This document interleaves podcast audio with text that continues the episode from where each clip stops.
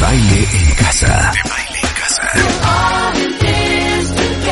Nuestros especialistas, nuestra música, los mejores contenidos, la información precisa y muchas alegrías. Desde casa. Desde casa. De baile en casa. Todos los días, de 10 a 1 de la tarde, México se queda en casa con Marta de Baile.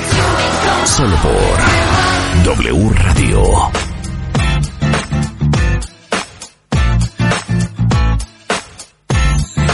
Uy, esto les va a encantar.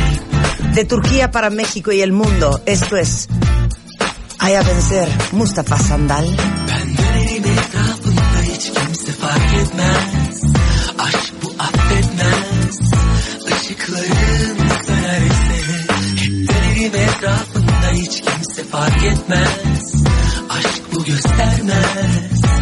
Rüyaların giderse İyi dinle Duyarsın sesini uzaklarda Dinle en kuytu acılarda Kalbinde yoruldunsa yolculuklarda Vazgeç artık yıldızlardan Ay benzer yüreğim E doğal olarak da gitti Aşk şu kaderi çözersem eğer Bekle geliyorum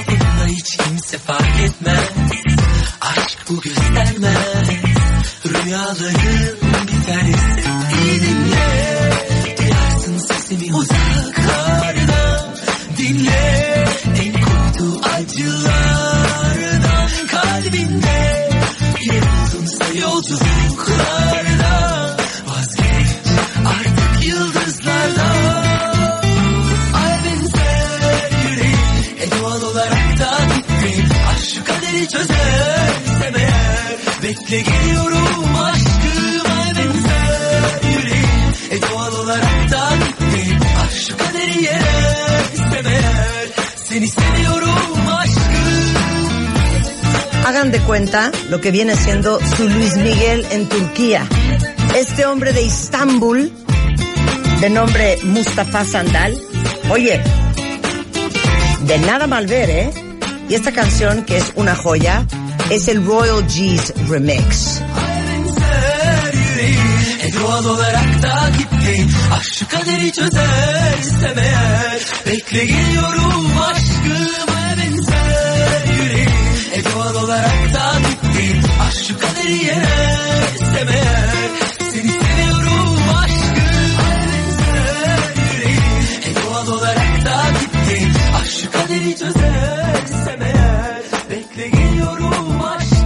Hoy suena así. Tenemos un llamado comunitario. Tenemos una necesidad. Tenemos una duda y una incertidumbre. Y entonces ya saben que cuando alguien necesita ayuda, todos pichamos. Combinamos. ¿Quién necesita ayuda el día de hoy? Es Rebeca. Sí, claro. ¿Qué quieres, Subí un chiquita? video en, Facebook Live de un Ajá. chavo que está cantando en su coche Ajá. con una rola que está oyendo en su coche. Ok, y quieres saber cuál Quiero es la saber rola. cuál es la rola. La Entonces todos le tenemos que ayudar a Rebeca a, ver, encontrar escuchen. esa rola. No, obviamente no me digan, es el chavito de Facebook. No, el chavito de Facebook está cantando. A ver. ¿No? A ver, la A ver. voy a poner. A ver, venga. Súbele, por favor, Rulo. Ajá. Va a oír un poco mal porque pues, es del coche del chavo. Ajá. ¿No? A ver, Tenemos que adivinar. ¿Ya chasameaste? A ver, dale. ¿Ya? ¿Y no me salió? A ver, a ver. A mí. A ver, va. a ver. Súbele. Súbele.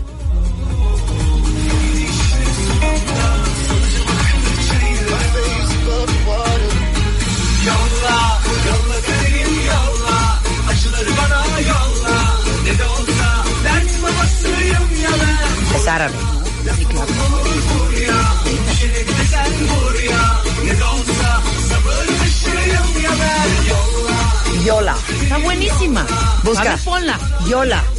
Y-O-L-L-A y es de Tarkan. Oh.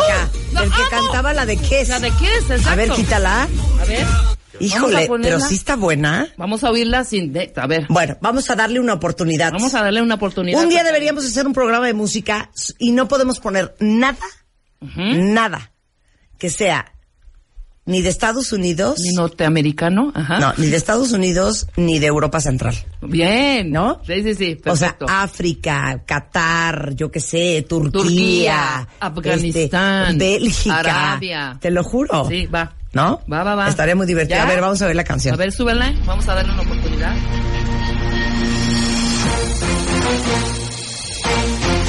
Venga. Órale.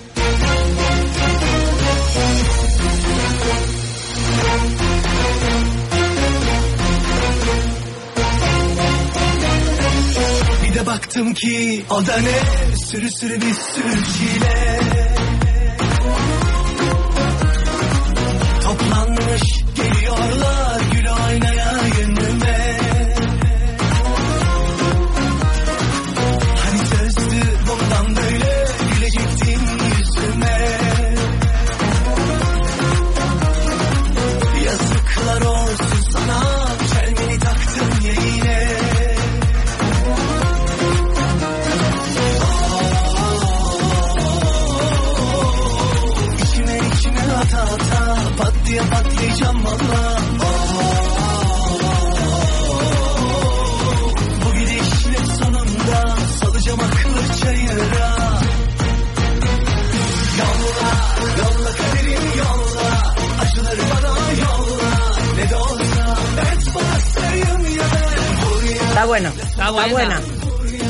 es que Tarkan, igual que Mustafa Sandal, es turco. Sí. ¿Se acuerdan de la canción de Kiss? De. De Simarak, Simarak. esta. Ahí está. Lo mismo. Pero me gusta más Yola. Es que la, el- el- el- la música de esos lugares Tiene es buena, onda. tiene onda cañón. Tarkan, ¿quién será? Pues como otro Luis Miguel, Como otro Luis como un potrillo. ¿Se acuerdan de esta? Oigan, Elin adamını beni orta yerinden çatlatıyor. Ağzımda sakızı şişirip şişirip arsız arsız patlatıyor. Biz böyle mi gördük babamızdan hele güne rezil olduk Yeni adet gelmiş eski köye bak dostlar mahvoldu. Seni gidip kıran Yılanı deliğinden çıkaran Kaderim püskül belam Yakalarsam Gidip önüme kıran Yılanı deliğinden çıkaran Kaderin püsküllü bela.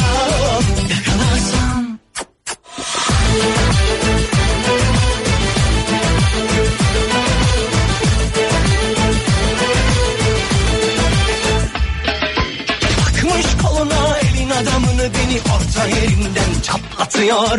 Ağzımda sakızı şişirip şişirip arsız arsız patlatıyor.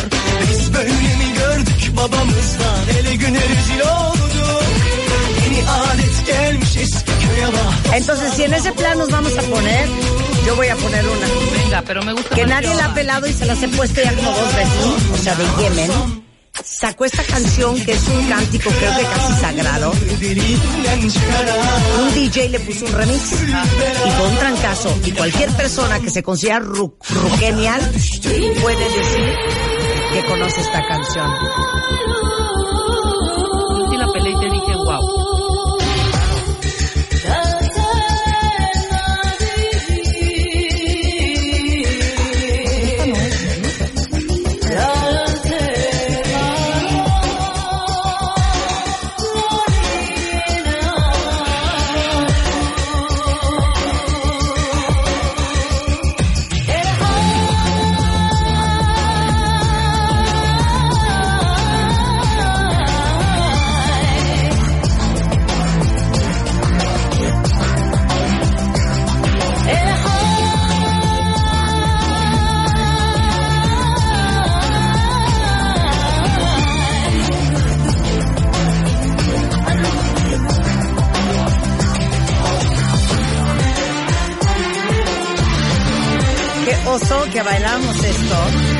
Como si fuéramos Pero esto es de odaliscas. los 90. Y es más, ya, ya va- lo vamos a hacer institucional.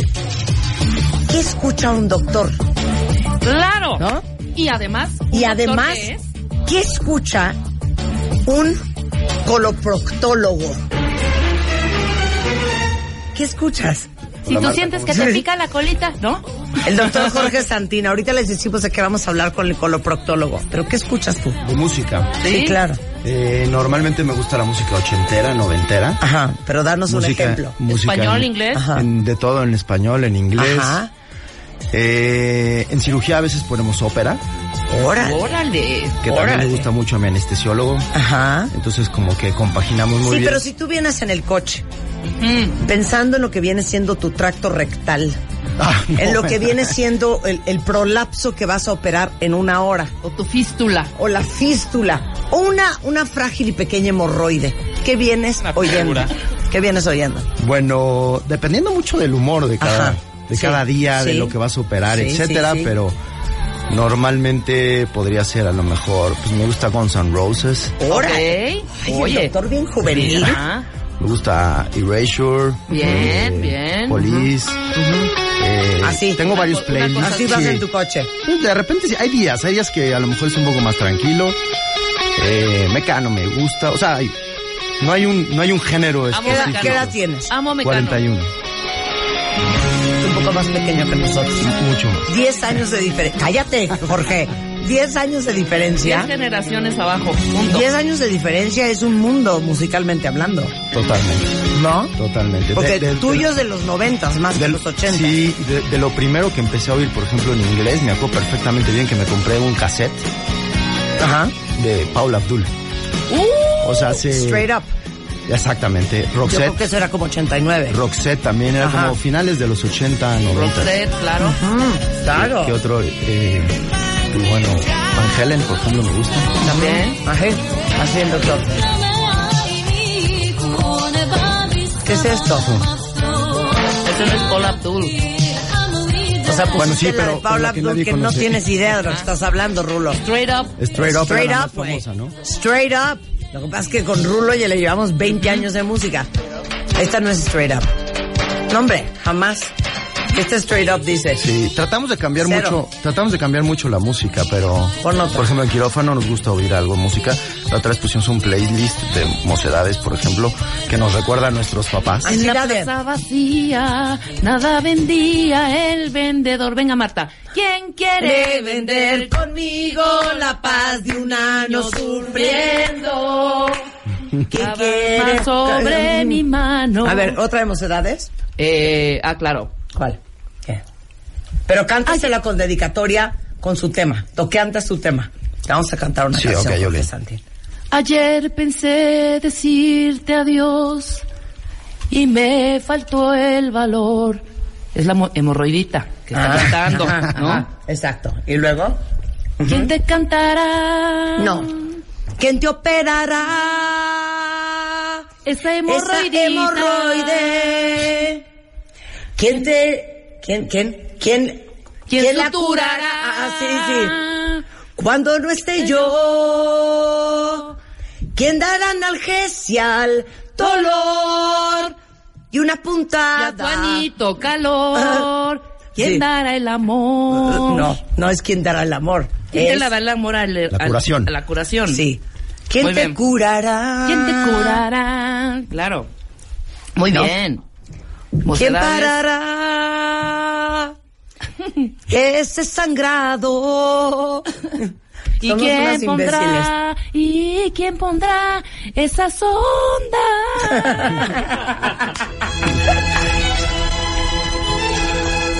Está con nosotros el doctor Jorge Santín. Me voy a poner ya seria, Jorge. Me parece bien.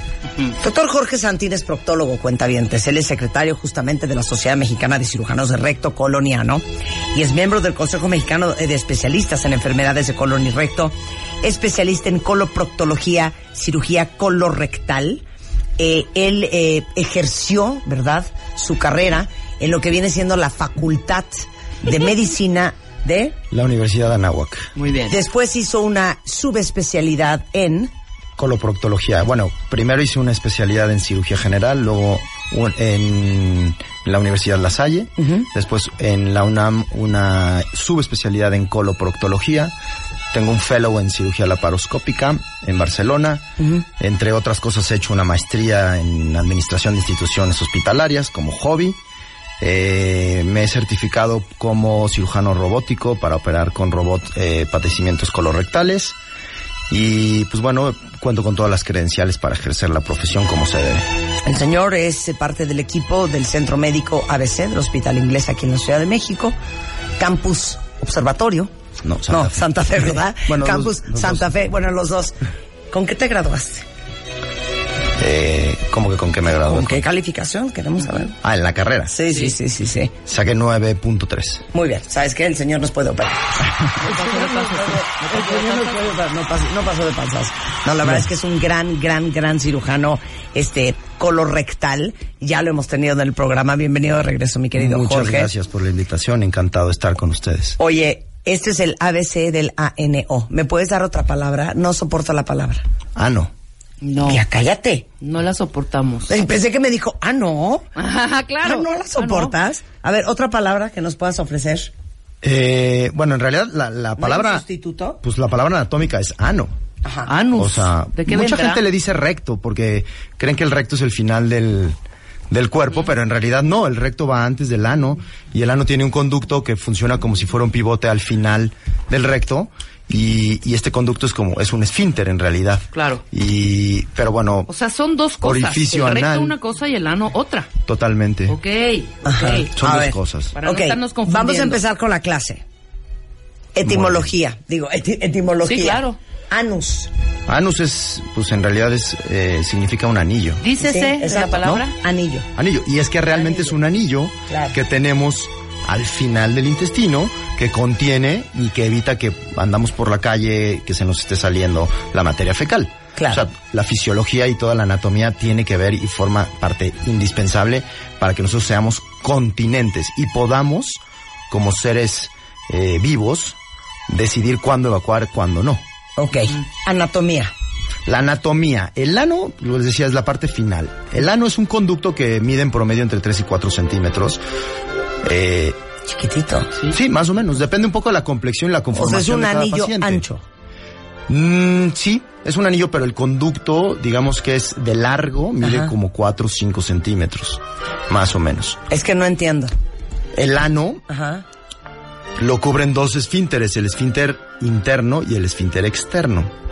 El esfínter interno es un músculo que se continúa con el músculo que viene del colon y del recto, y el esfínter externo es un músculo estriado que nosotros controlamos No. y que es cuando Esa nosotros explicación apretamos. está fatal. A ver. Manguera de jardín.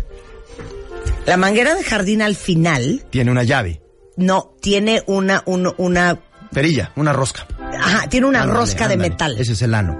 Ese es el Y ano. la manguera es el, el recto y el colon. O sea, no es posible que yo te tenga que dar cosas para que tú dijimos que nos íbamos a poner más serios. Pues sí, ya nos vamos a poner más. Pero otra vez, ok. Entonces, manguera de jardín. Más o menos. El exacto. ano es la el aro de cobre La perilla, sí, exacto, de la manguera. y el resto de la manguera es el recto. El recto y el colon. y el recto y el colon. El ¿Cuánto y mide de largo el ano? ¿Tres, cuatro dijiste centímetros? Más o menos.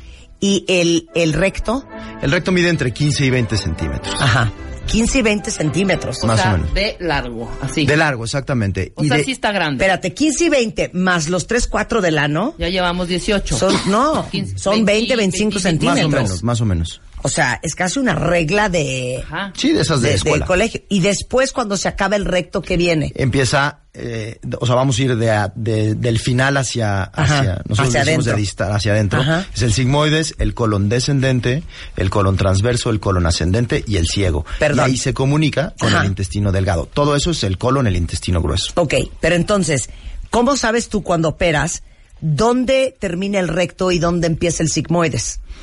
Porque el recto está, eh, es un órgano retroperitoneal y tiene una reflexión peritoneal. Es, es un poco complicado de, de verlo, es más fácil eh, enseñárselos en una imagen. dibujarlo. Pero bueno, el recto está metido en la pelvis. O sea, en las mujeres, por ejemplo, el recto está al lado de la vagina, está al lado del útero, etcétera. Y una vez que el, el recto se sale y el colon está en toda la cavidad abdominal, esa es ya parte del colon. Más o menos ahí es como se diferencia. Aparte de que se diferencia también de que el recto no tiene la última capa, que es la serosa del, del este, del colon. O sea, ¿por qué? Porque es retroperitoneal y no la necesita. O sea, los órganos que están adentro del abdomen necesitan la serosa para poder convivir entre ellos, no chocar ni, ni pegarse. Oye, si yo sacara un recto de un cuerpo humano, ¿cómo es por fuera? Compáramelo con algo. Ok, pues vas a una eh, carnicería y te dan un intestino de, o sea, no sé si alguna vez lo has visto, se ve exactamente igual, es como un intestino de, de, de vaca, de... O sea, es liso por es liso fuera. completamente. Liso. Sí, sí, tiene un poquito de grasa alrededor. El recto. El recto. El colon, la diferencia que tiene es liso y tiene como unas bolsitas de grasa que se llaman apéndices epiploicos. Ok. La función del, del recto y del ano. Sí, la función del ano es contener principalmente y es estar cerrado. O sea, es la válvula. Ándale, es la válvula y es estar cerrado todo el tiempo. Una vez que está cerrado todo el tiempo, la materia fecal llega al recto y el recto empieza a distenderse. Entonces llega a lo mejor 50, 30, 200 mililitros de materia fecal y entonces se llena y entonces ¿Hasta de cuánto ancho se puede hacer el recto? Lo que pasa es que dependiendo de la capacidad de cada persona puede ir haciéndolo más grande, más grande. Eso se llama complianza rectal. Esa es Ajá. la palabra médica. Entonces, esa complianza rectal puede ir aumentando, aumentando, aumentando. Y hay pacientes que se impactan y entonces se llenan de materia fecal y entonces esa complianza rectal ya no funciona. Entonces ya no ¿Sale mandan la, y se sale por rebosamiento porque está atorado como si hubiera una piedra ahí. Entonces, el recto en realidad lo que hace es que te va dando señales que manda tu cerebro de, oye, ya se está empezando a llenar, digamos, este reservorio. Y entonces el esfínter anal lo que hace es que se relaja. El recto se contrae un poco, manda la materia fecal al canal anal. En el canal anal tenemos muchísimos receptores sensoriales. Identifica si es agua, si es gas, si es sólido. Y entonces tú dices, bueno, es gas, a lo mejor puedo en este momento relajar mi esfínter externo y sacarlo. Sí, claro. Pero a lo mejor en este momento es líquido o es materia fecal, no puedo hacerlo, contraes el, el esfínter anal externo, buscas un baño, te sientas Sí. y lo relajas y entonces sale. Pero dime una cosa, qué interesante eso, porque cómo el cerebro sabe, porque uno, la mayoría de las veces la sabes si es popó Claro, o es un tú gas. sabes perfectamente. Pero hay veces que no supiste. No, sí te y te echaste el pun y riájatelas. Y premio. riájatelas, A ver, y un premio. Y Así entonces, es. Lo que pasa ¿qué es que pasó ahí? Lo que sucede probablemente es que o se llenó muy rápido el recto. Sí. Por ejemplo, nos pasa cuando tenemos diarrea, que se llena muy rápido el recto y no le da tiempo de ir generando la, digamos, la ampliación que debe de tener y entonces tienes que sacarlo rápidamente porque se llenó bruscamente, entonces no le da tiempo a relajarse cómodamente. Entonces lo tienes que sacar rápidamente. Perdón, voy a hacerle todas las preguntas Sí. que tengo que hacer, ¿eh? claro. Pero entonces, cuando hay materia fecal en el recto, Sí. Eh, muchas veces es materia fecal, un poco de aire, materia fecal, otra bolsa de aire. Sí. Y entonces cuando vas al baño sale materia fecal y el aire. Así es. O a veces Los gases, claro. A veces puedes tener la capacidad de sacar el aire sin sacar la materia fecal, ¿no? A todos nos pasa. Claro. Ahora, eh, a todo el mundo le funciona igual de bien el ano, A todo el mundo que le es tiene que funcionar. la válvula que no permite que eso se te salga. A, a todo el mundo le tiene que funcionar. ¿Se te puede descomponer? Sí, claro. Por ¿Tipo? supuesto.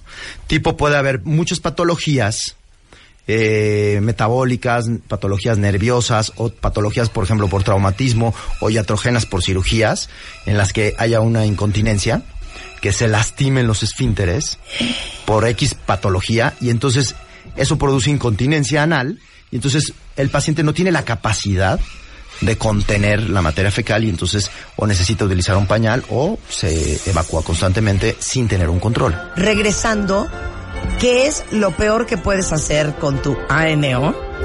¿Y cuáles son las enfermedades más comunes? ¿Y por qué hay que estar con eso? Ojo al Cristo, ¿eh? Todo eso regresando con nuestro coloproctólogo, el doctor Jorge Santín del Hospital ABC en la Ciudad de México. Regresando por W Radio. Estamos en clases cuentavientes con el doctor Jorge Santín, que es eh, proctólogo. Él es coloproctólogo, es especialista en recto, colon y ano. Y estamos en clases. Es el ABC completo del ANO.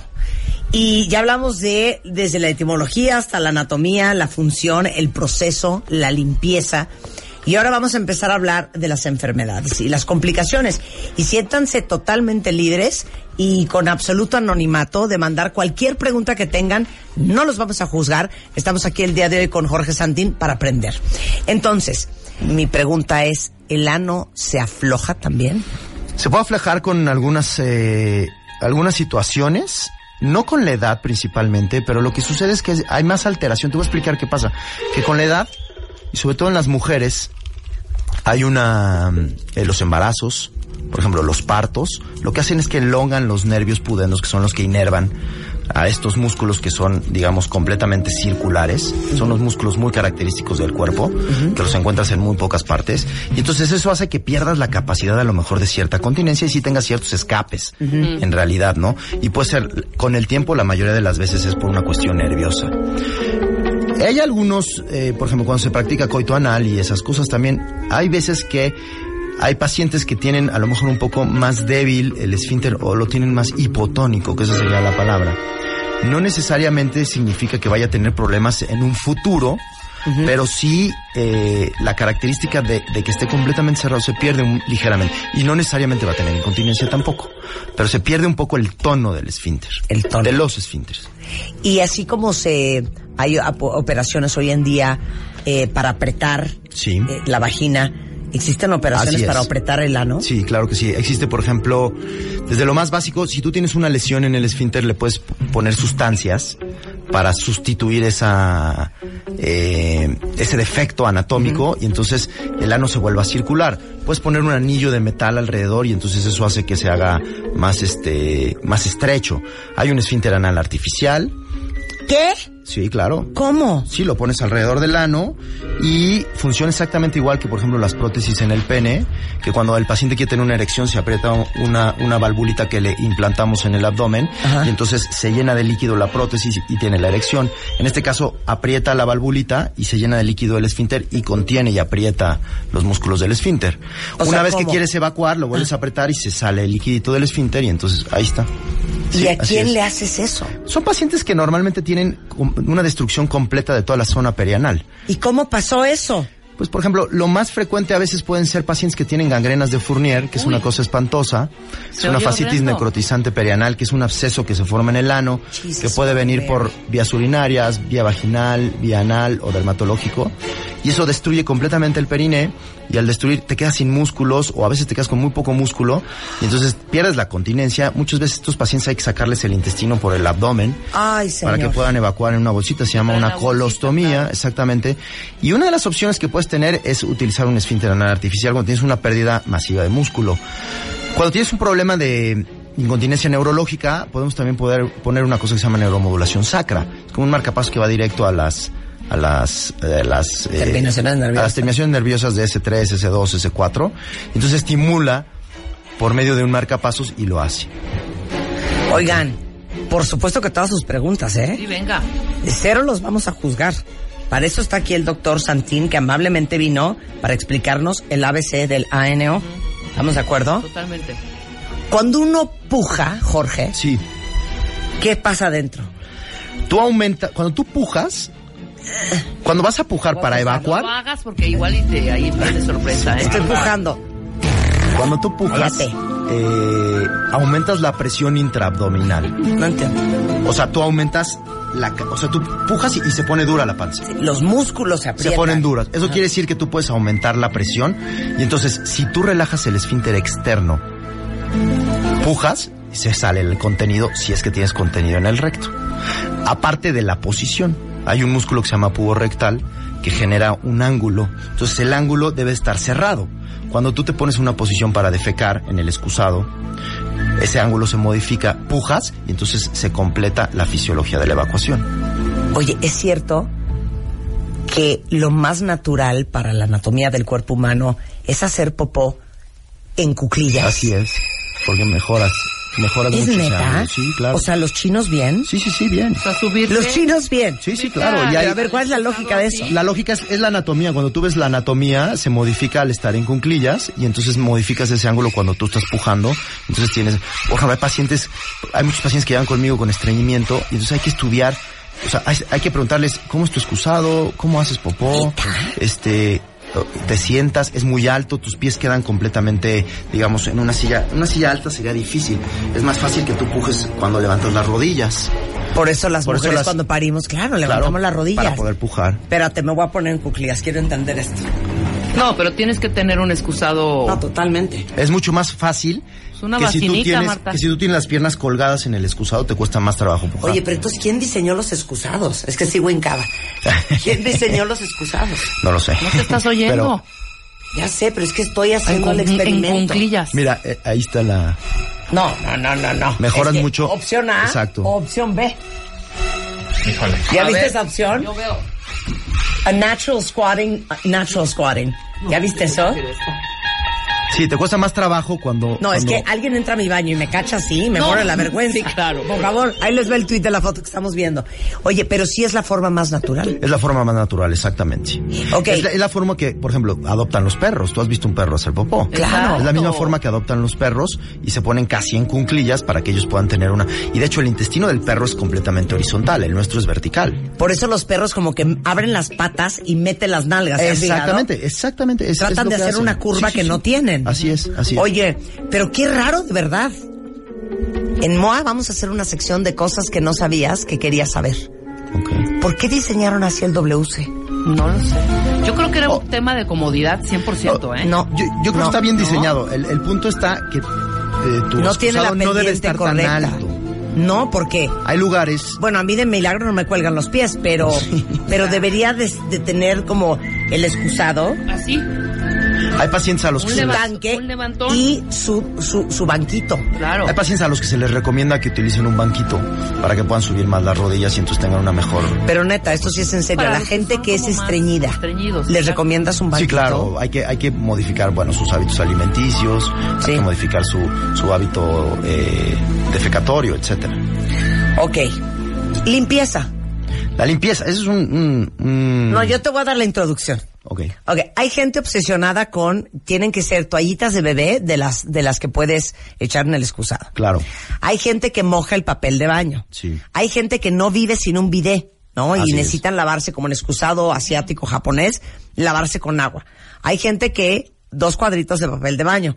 Hay gente que es un cuarto del rollo entero para limpiarse Sí. cada vez que va al baño. Sí, sí, sí. ¿Cuál es la práctica correcta? Mira, lo que sucede es que a cada paciente lo que más le acomoda, definitivamente. Sí. O sea, eso es, eso es bien importante. Ajá. Si el paciente trae alguna, por ejemplo, que es bien frecuente, una dermatosis por el tipo de aseo que hace, o sea, una dermatitis o una inflamación de la zona perianal, Sí, sí, sí. hay que corregir su forma del aseo. La mayoría de las veces le sucede a pacientes que se aplican sustancias, que se aplican o abusan de toallitas húmedas, o, por ejemplo, Resecan el rollo ahí. que se lavan con zacate, con jabón. ¿Cómo hay pacientes que, la coli? hay pacientes ¿Qué? que hasta llegan y te dicen, es que sabes que yo hasta introduzco el dedo para limpiar bien, bien, bien, bien. ¡No! Eso no se debe hacer. No, no es cierto. No, sí, te lo prometo. No, es que Sí también inventas por convivir. No, no, ¿Cómo? No, no, no. O sea, meterse el dedo para Sí, limpiarse. sí, sí, son pacientes muy obsesivos, son pacientes muy obsesivos con la limpieza. ¿eh? Como los pacientes que se acaban medio rollo de papel de baño haciendo, limpiando. Sí. O sea, son pacientes muy obsesivos. Aquí, lo ideal Ajá. para la limpieza del Sí. ano es evacuar y luego limpiarlo con pura agua. Eso es lo ideal, es lo que más O recomendamos. sea, ni siquiera papel. A veces el papel, dependiendo de la calidad de la evacuación. los chinos, con agua. Hay evacuaciones que son muy duras, que no necesitas papel. Hay evacuaciones líquidas que necesitas papel. Sí. Depende de la anatomía del paciente. Hay pacientes que tienen mucho vello en esa zona y entonces se queda sucio. Y entonces necesitan limpiarse más. Hay pacientes que no, y entonces las toallitas húmedas benefician mucho. Entonces hay que adaptarnos a cada necesidad de cada paciente. En realidad, entonces, lo más recomendable es que el paciente termine de evacuar y si tiene la posibilidad, hacerse con pura agua, es lo más sano.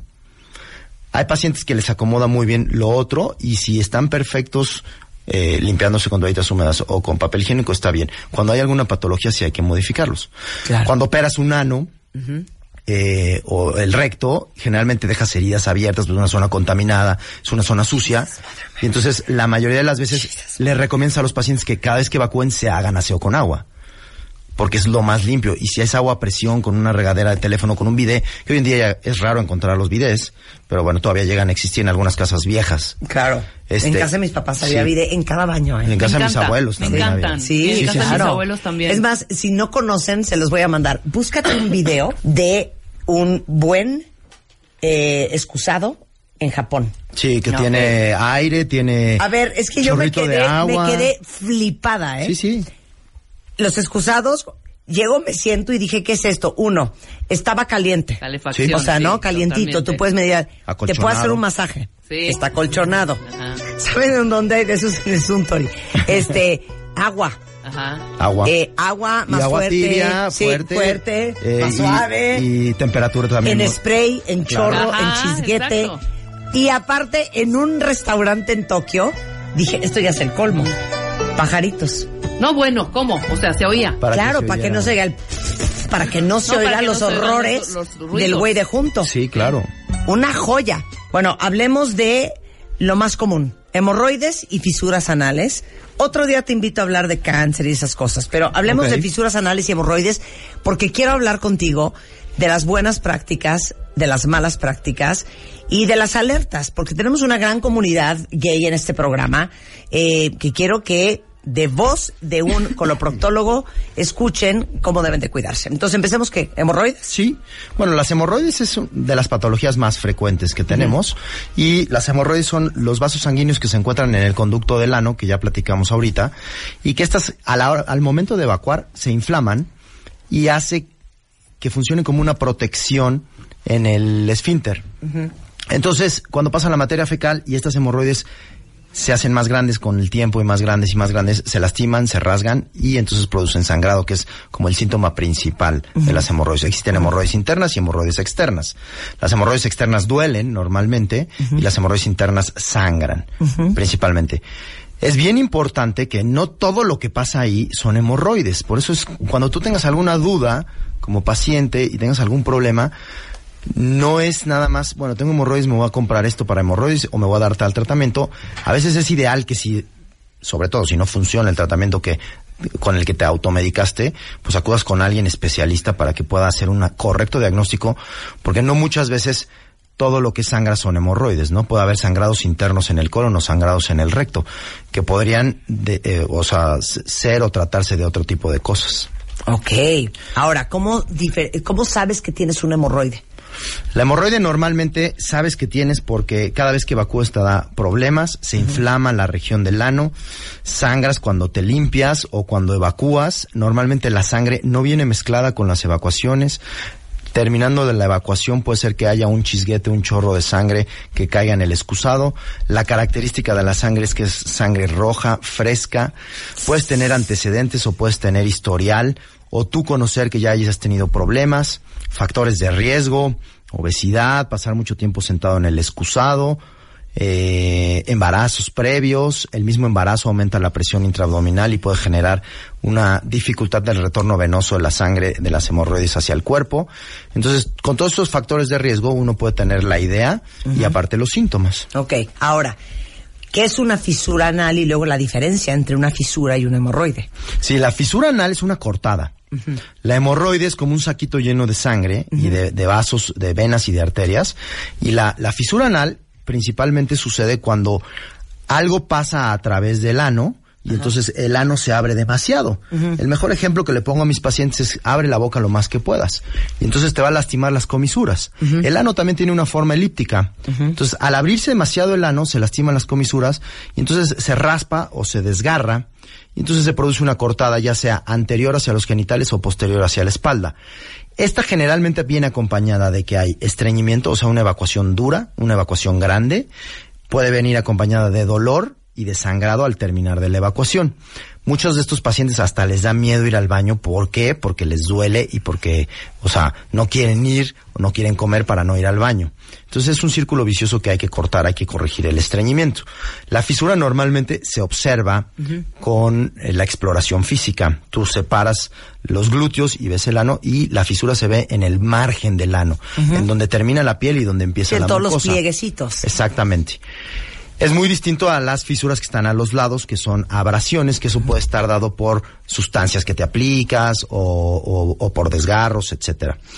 Oye, y dime una cosa, y la fisura que me imagino que cuando vas al baño saldrá una rayita en la parte en la parte exterior, exter- ¿no? Exactamente. En la parte exterior es uno de los datos característicos que puede salir como una embarrada en la materia fecal de sangre y eso es característico. A diferencia de, por ejemplo, cuando tienes hemorroides internas que el sangrado es a veces en chorro. A veces puedes decir, "Ay, es una fisurita, chihuahua. Sobre todo la gente que imagino que es estreñida.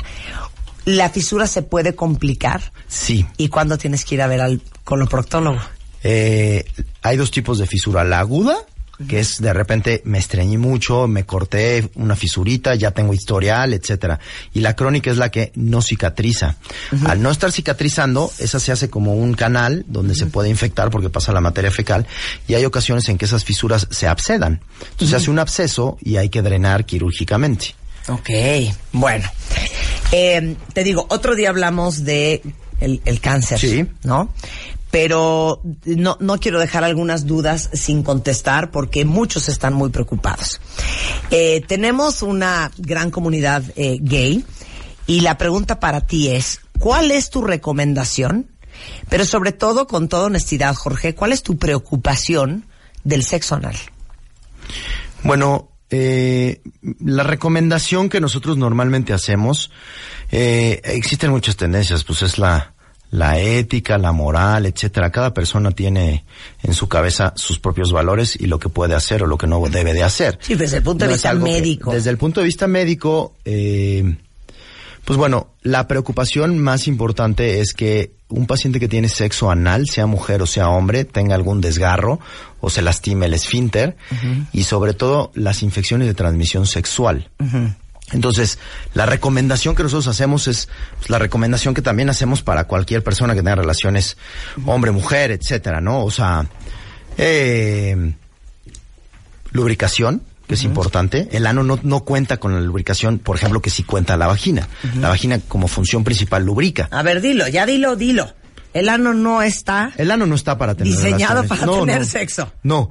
Lo que, lo que hace agradable a muchas personas es que tú puedes contraer y producir más presión y entonces eso hace más agradable a la persona que está penetrando probablemente. Por otro lado también la persona que está siendo penetrada puede tener una estimulación sexual mayor también, definitivamente. Por el punto G. Exactamente. Por la próstata. Exactamente, exactamente. Entonces, bueno, si en, el caso que Sí. seas más susceptible Sí, a eso sí. tú, cada Claro. persona. Entonces, eh, no está hecho para eso, es, es un agujero que es para sa- sacar la materia fecal. Claro. Entonces, las recomendaciones es la lubricación, no tiene glándulas que lubrican, tiene unas glándulas muy pequeñas que producen moco ligeramente, pero entonces tiene que haber una adecuada lubricación. Psicológicamente tienes que estar muy bien preparado y tienes que estar tranquilo, calmado, porque tienes que aprender a relajar. Si Claro. esto se dilata muy rápido, puede producir una reacción vagal. Nosotros cuando hacemos la exploración física igual, introducimos el dedo para revisar por dentro, introducimos un anoscopio y nosotros tenemos que tener al paciente tranquilo porque si está muy estresado y nosotros lo hacemos rápido y fuerte, podemos producir una reacción vagal. La reacción vagal es que tengas la sensación o te desmayes. ¿De acuerdo? Eh, la lubricación es importante y siempre recomendamos que sea lubricación con aceite, que dura más tiempo que con agua. O sea, geles de aceite que geles de agua. Porque el gel de agua se seca. La protección es importantísimo. Si estás teniendo relaciones anales con una mujer, pues bueno, la recomendación es no tener una relación anal y luego pasarte a una relación vaginal por el riesgo más importante de infecciones. Contaminación, claro. Exactamente, de, de- de infecciones de transmisión sexual. Eh, y este, y bueno, a veces recomendamos aseos, Ajá. Y a veces recomendamos laxantes para que el recto esté limpio, una dieta y para que no haya accidentes, porque también teniendo una relación podría haber algún accidente. Ok, te la voy a preguntar derecho porque me muero de ganas de preguntarle esta pregunta, ¿eh? Y esto cero tiene que ver con moral y nada. Yo quiero saber médicamente qué opina un coloproctólogo. ¿Deberíamos de tener sexo anal? Yo creo que no, No.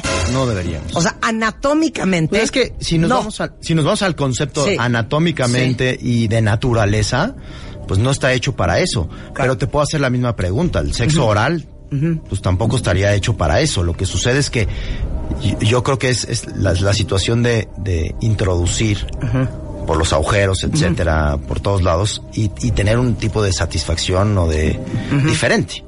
Pero anatómicamente y naturalmente no. Ahora, ya cada quien puede Sí, cada ahora sí quien que hacer de su vida un Tienes papalote. mucha, mucha gente gay, me Sí, imagino, claro, en tu por supuesto. consultorio, ¿no? Sí, sí, sí, sí, claro. sí, Sepan que él los va a recibir con los brazos abiertos. ¿Qué opinas de los lavados de colon? Esto que está de moda de que te haces un lavado y el enema de café y todas estas locuras.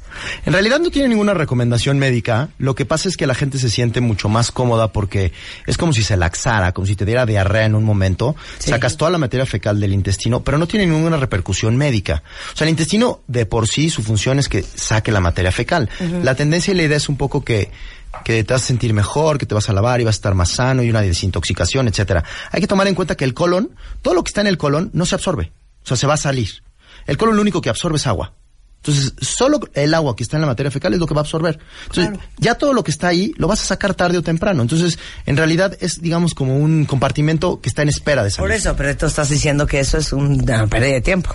Eh, o sea, puede ser. Hay gente que se siente cómoda haciéndolo. Sí, Hay que tener mucho cuidado porque si lo haces en casa, si te introducen sondas, no te van a perforar el intestino, no, te van a lastimar. Hay que hacerlo con mucho cuidado. ¿para qué no? Los enemas de café es importante porque también creo que están de moda. Los enemas de café a veces eh, pueden producir ciertas enfermedades inflamatorias locales en el intestino que hay que tratar. Son raras.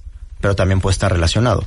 O sea, y son pacientes que constantemente están colocando enemas Como de lo café. dijiste fuera del aire. Dejen que el cuerpo haga su chamba. Exactamente. ¿De dónde sí, habrá sí. salido ese invento? Pues bueno, a lo mejor la curiosidad y de... Oye, esta pregunta no quiero que te vayas sin preguntártela. ¿Los niños pueden tener hemorroides? Es muy raro. ¿Un niño de 10 años? Es muy raro. eh, lo más frecuente que hay de patología no rectal en niños es la fisura porque son estreñidos. Claro. Y es, es penadísimo que operen a un niño de una fisura. O sea, es importantísimo que si alguien sugiere a un niño, a un adolescente que por fisura o niña sobre todo porque son estreñidas se operen, hay una cantidad de tratamientos médicos que se pueden dar antes de, De que se opera, de operar a un niño. ¿Por qué? Porque parte de la cirugía de la fisura es adelgazar el esfínter. Y entonces tú puedes hacer más factible que el niño o la niña en un futuro tengan un poquito más de probabilidad de incontinencia. Claro. Entonces siempre médicamente. Duchas anales. Las duchas anales, ¿te refieres a los baños de asiento o a meter laxantes Yo creo y que hacer meter cosas. Yo creo que la Como enemas, yo creo. como enemas? Los, Sí. los enemas, sobre todo, se acostumbran mucho a hacerlos si vas a tener una relación sexual anal. Entonces es importante que el recto esté vacío para que no haya pues contacto, contaminación, pero eso es ya también depende de, de cada pareja, ¿no? Es recomendación, sí es una recomendación si vas a tener coito anal, que lo hagas, porque evitas accidentes y Sí, evitas pero si te estás contaminación. haciendo duchas anales cinco veces a la semana. Eso no está bien, porque entonces tú estás acostumbrando a que tu cuerpo reaccione ante el estímulo del líquido que estás metiendo en el recto. Entonces no vas a dejar que funcione sin ese estímulo. Bien. Entonces, es difícil, pero hay que enten- hacer entender a los pacientes y hacer que, que vayan cambiando esos hábitos. Oye, muchas gracias, Jorge. Encantado. De veras, o sea, sé que nos causa medio risa de nerviosa y todo, pero son temas bien importantes. Hay que cuidarse cada parte del cuerpo y saber cómo funciona cada una para tener absoluto control de, de tu salud. El doctor Jorge Santín es eh, coloproctólogo, es cirujano, está en el Hospital ABC de Santa Fe, aquí en la Ciudad de México. Eh, toda la información la puse en Twitter, pero si quieren, por si alguien ocupa, 5272 0652 y 1664-6259. Es DR Jorge Santín en Twitter si alguien lo quiere contactar. Jorge, un placer siempre. Igualmente, Muchísimas encantadísimo. gracias. Hacemos una pausa y ya regresamos. No se vayan.